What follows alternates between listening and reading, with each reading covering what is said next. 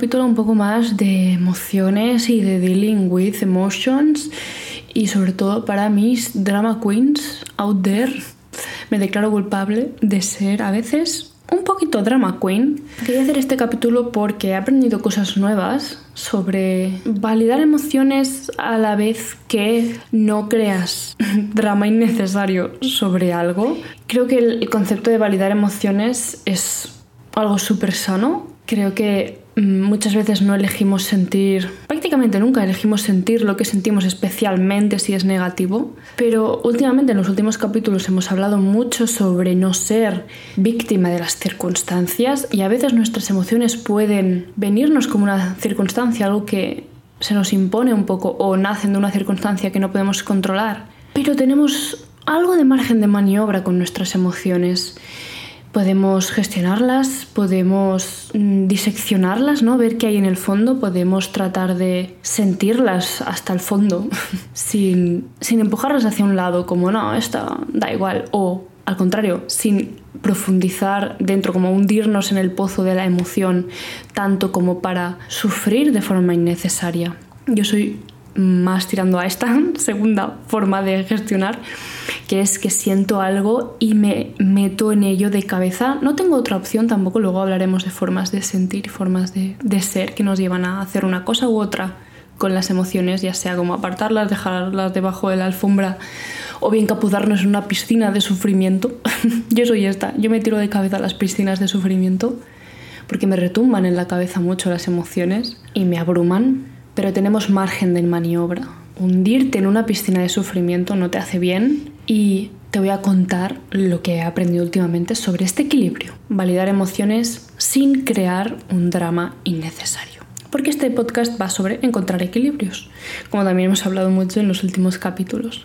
Hace unos cuantos capítulos también os dije que había empezado a ir a la psicóloga. Yo estoy súper bien, ahora estoy, estoy extremadamente bien, pero tenía una lista de cuatro cosas, cuatro o cinco cosas que me estaban haciendo un poco de... Mm, son cosas pequeñas, cosas, son cosas pequeñas, pero ya que estaba tan bien quería aprovechar ese bienestar para acabar de perfilar esas cosas que con mi bienestar en sí no había sido capaz de curar o cerrar. Y he estado ahora en febrero, he ido tres veces y creo que de momento no voy a ir más. Ya tengo como un montón de herramientas, hemos hablado un montón de cosas y tengo que procesar e interiorizar.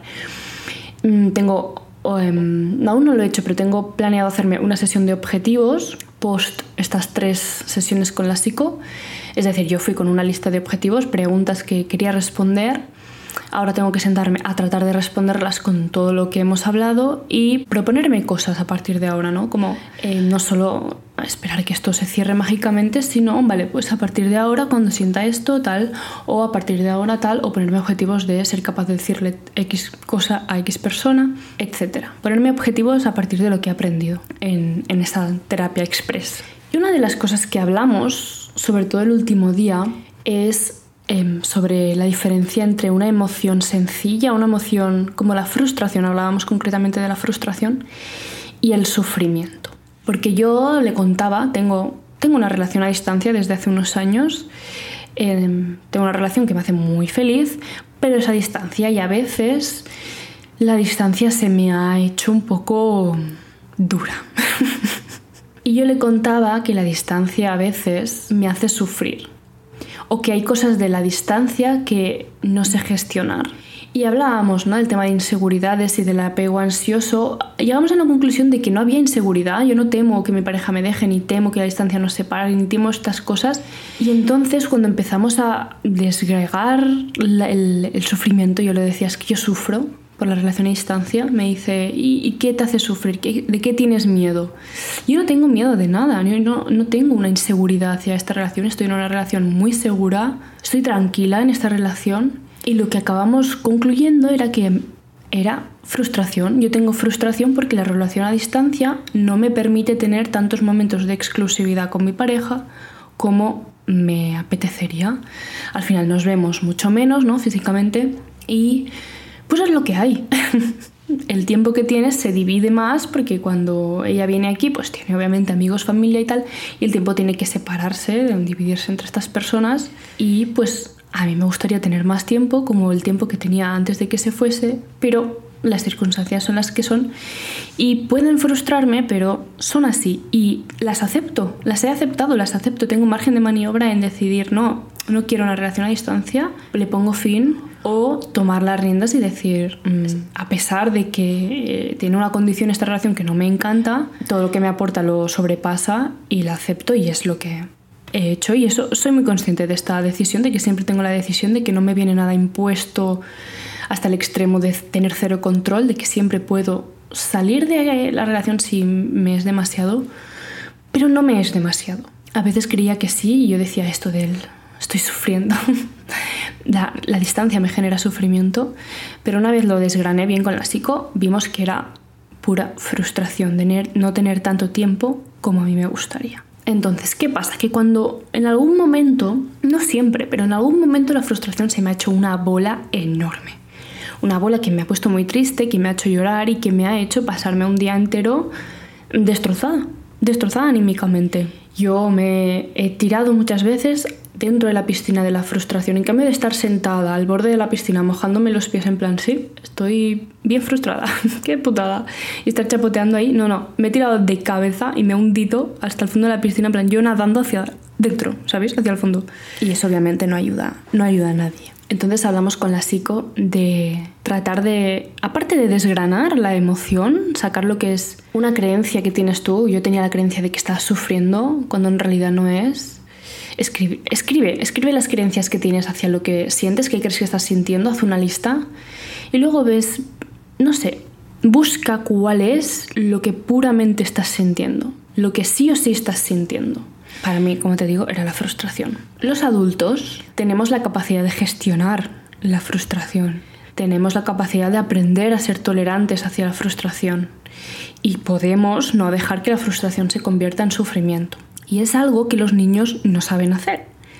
Los niños cuando sienten frustración suelen llorar, suelen patalear, suelen ese, ese, arrebato de llanto que les da cuando les quitas algo que quieren o cuando te piden algo y no pueden tenerlo y lloran es porque están frustrados, no tienen lo que quieren y se derrumban un poco emocionalmente, no saben, no saben sobrellevarlo. ¿Yo soy una niña? Pues no, ahora no, ya no. Lo fui en su momento hace unos cuantos años. una buena experiencia, os la recomiendo. Pero ahora ya no lo soy. Entonces, una de las preguntas que podemos hacernos antes de generar drama o de tirarnos a la piscina y hundirnos en la emoción que estamos sintiendo es preguntarnos qué parte de la emoción la está sintiendo la adulta y qué parte de la emoción la está sintiendo la niña. Y cuando me hizo esa pregunta, yo en el momento hice clic.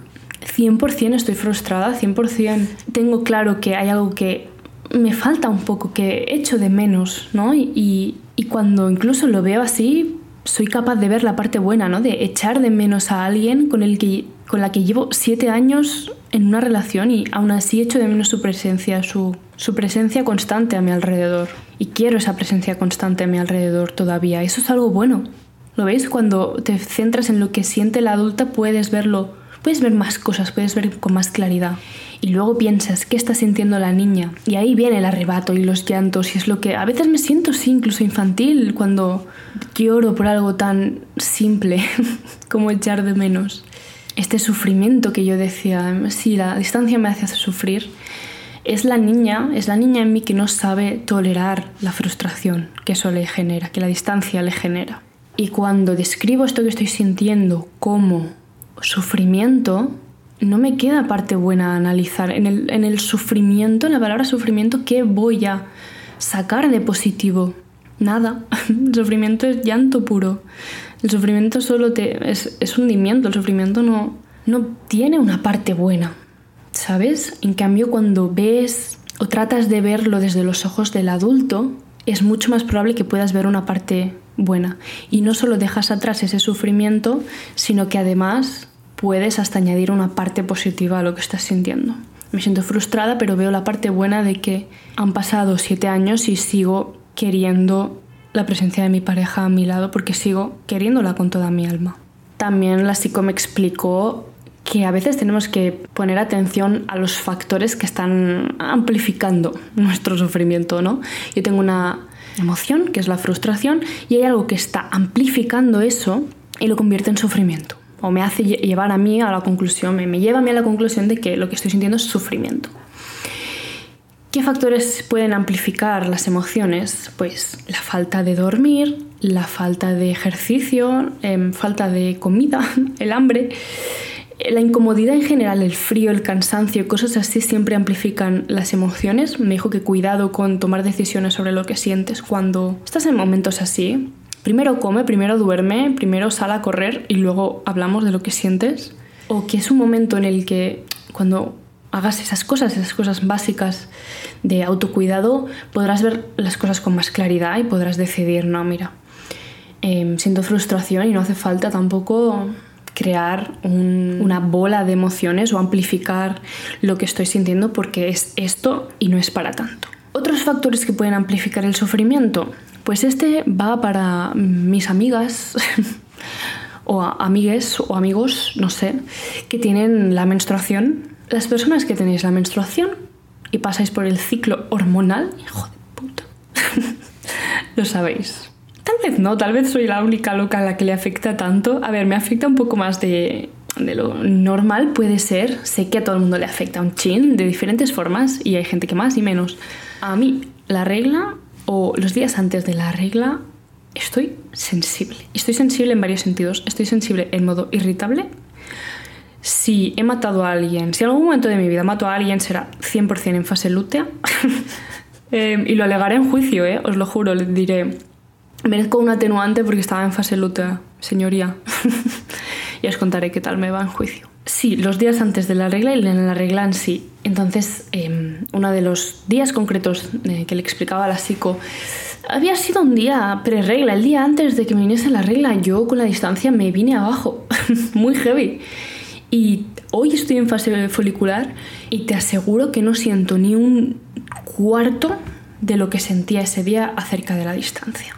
Esto no significa que lo que sientas en esos momentos no sea real o que tengas que machacarte como decir, mm, para de exagerar, pesada. Porque es que no, no es nuestra culpa, tenemos... Eh, el cuerpo es así, nuestro cuerpo es así.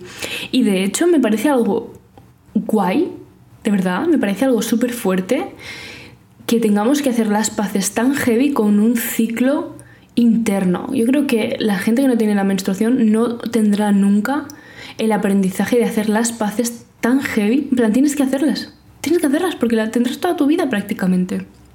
Y se pierden la oportunidad de hacer las paces con algo tan interno, con algo tan biológico, con una conexión del cuerpo de ti hacia ti dentro muy, muy intensa. es un vínculo curioso tú y tu menstruación.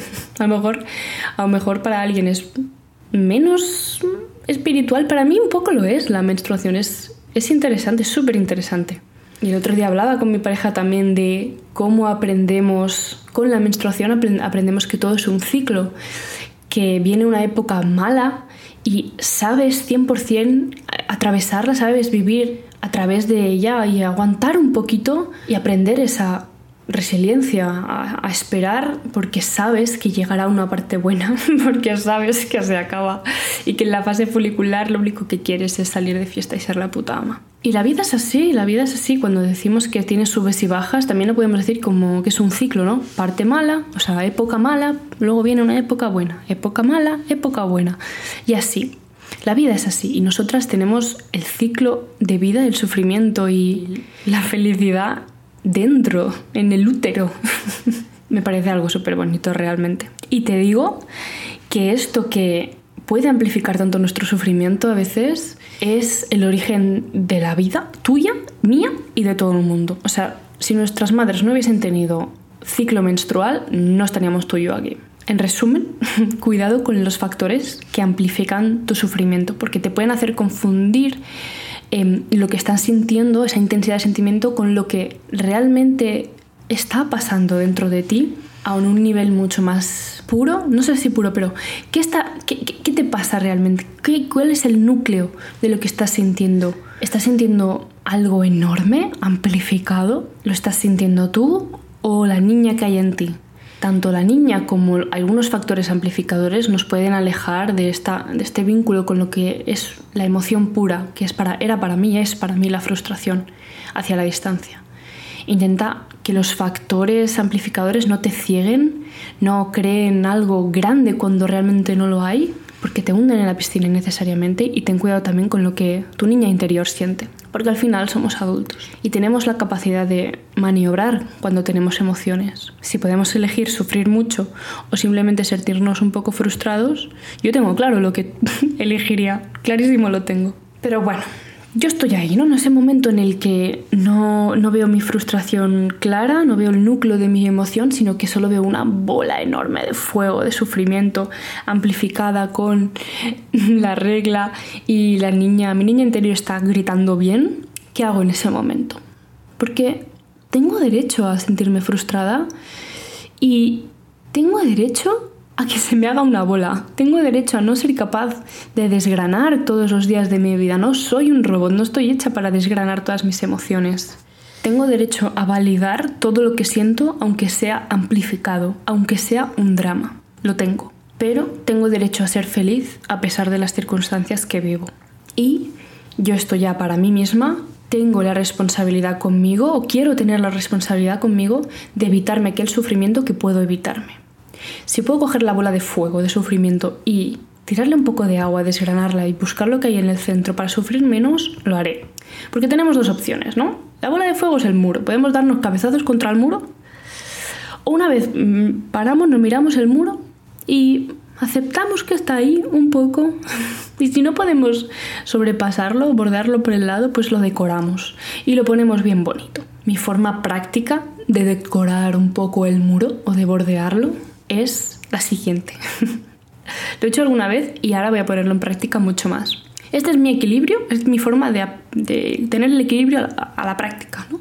en el momento en el que yo estoy enfrentando esa bola de sufrimiento, ¿qué hago? Vale, esto es mi tip. Voy a coger mi móvil, pongo un cronómetro de 5, 10, 15 minutos, dependiendo de la intensidad que esté sintiendo. Cuanto más intenso, más tiempo.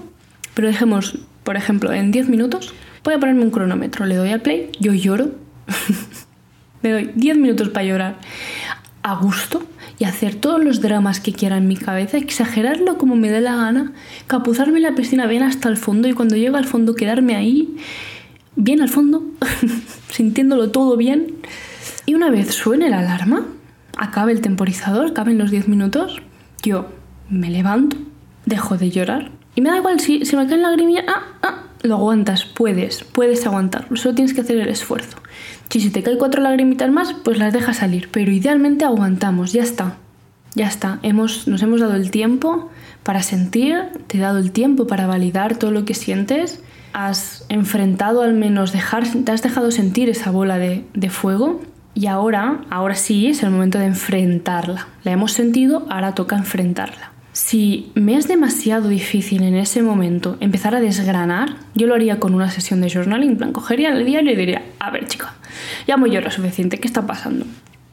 Pero si es algo muy intenso y de momento no veo las cosas claras, necesito un poco de tiempo, tal vez al día siguiente, que suele venirme muy bien, pues en ese momento lo único que voy a hacer es salir de mi cuarto o salir de donde esté y caminar o o pasar a la acción de alguna forma. O sea, tengo un montón de energía mental, un montón de energía emocional, pues lo que voy a hacer es salir a caminar, salir a correr, correr, no sabéis lo bien que va. O salir a hacer deporte, idealmente deporte en general, pero salir a caminar o salir a hacer algo, pasear o a ir a, ir a un centro comercial a mirar ropa, es que me da igual. Eso no suelo hacerlo, pero es una opción. Salir a comprar algo, no importa, pero pasar a algún tipo de acción en el mundo exterior. Y creo que funciona. La verdad es que las veces que lo he hecho funciona muy bien. Ya depende de ti, de cómo tú te conozcas, elegir el tiempo que le pones al cronómetro. Y si a lo mejor es, es algo que puedes hacer en sesiones, tipo, ahora siento, ahora salgo y al día siguiente, si no has gestionado todo eso bien o aún te quedan cosas por llorar, vuelves a hacerlo. Pero es una forma de decirte a ti misma que tienes derecho a sentir lo que sientes, pero que quieres hacerte feliz y que si eso sientes de alguna forma que es un poco dramático, Puedes hacer el drama un rato, pero no te conviene hacer el drama más de lo que te conviene. Salir al aire libre es súper curador para el alma, para todo el mundo, yo creo. Una de las cosas que me explicó la psico también es que la mente de la gente funciona de dos tipos diferentes. Una somos los que vivimos en una cueva, yo me declaro culpable, yo vivo en un sótano del sótano. Y es que cuando sientes algo, piensas algo, muy pocas veces lo comunicas hacia el exterior, muy pocas veces dejas que salga de alguna forma hacia afuera. Lo bueno de eso es que analizamos mucho lo que sentimos, estamos muy en contacto con nosotras, con nuestra intuición, con nuestras emociones. La parte mala es que si tú piensas algo, sientes algo y no sales al exterior, retumba en las paredes, retumba todo el rato en las paredes. Y lo único que tú oyes todo el rato es eso, porque no tiene una vía de escape hacia el aire libre, no tiene por dónde escapar esa sensación, esa emoción, ese pensamiento. En cambio, la gente que vive más al aire libre, mentalmente al aire libre me refiero, que no viven en una cueva mental como yo, es más sencillo para ellos em, sobrellevar emociones fuertes porque sencillamente cuando lo dicen o lo sienten se va, el, espacio en el que sienten es mucho más grande y no están encerradas en una habitación con su pensamiento o su emoción.